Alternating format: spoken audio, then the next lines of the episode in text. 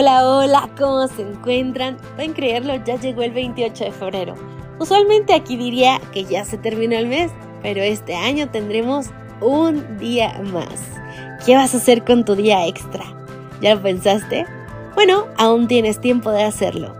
Mientras tanto, vayamos a nuestra reflexión matutina para hoy, que lleva por título Un par de calcetines.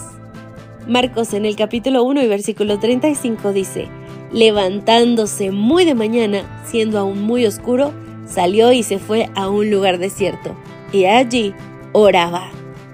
Y otra vez no tengo la menor idea de la relación de nuestro título con el texto bíblico, pero vayamos y descubramos de qué se trata.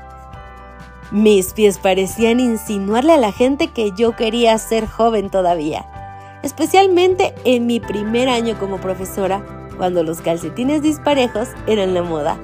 La gente miraba mis dos calcetines distintos y sonreían como si fuera deliberado. Pero, lejos de querer estar a la moda, simplemente me costaba mantener juntos los pares de calcetines. Entraban a la secadora en distintas tandas o se me salían de los pies mientras dormía. Caían detrás de la cómoda o gavetero o se escondían en una maleta nunca podía encontrar un par de calcetines iguales. Tardé demasiado en descubrir que si quería que un par de calcetines permaneciera junto, tenía que mantenerlas dobladas juntas en todo momento.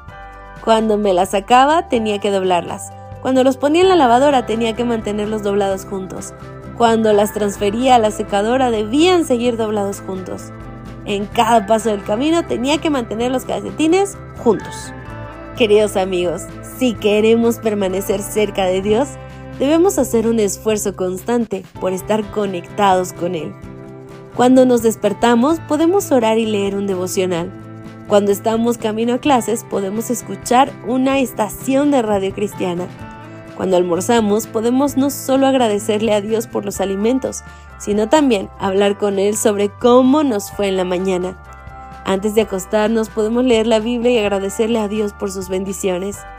Jesús conocía la importancia de una conexión continua con el Padre. La Biblia nos cuenta que Jesús a menudo se despertaba temprano en la mañana para ir a un lugar tranquilo donde orar. Al mirar a Jesús como nuestro ejemplo, debemos encontrar un momento para conectarnos con Dios. Antes de parecernos a un calcetín caído detrás de la lavadora, podemos aprovechar cada oportunidad para conectarnos con Dios a lo largo del día. ¿Y tú ¿Ya aprovechaste tu oportunidad para conectarte con Él hoy?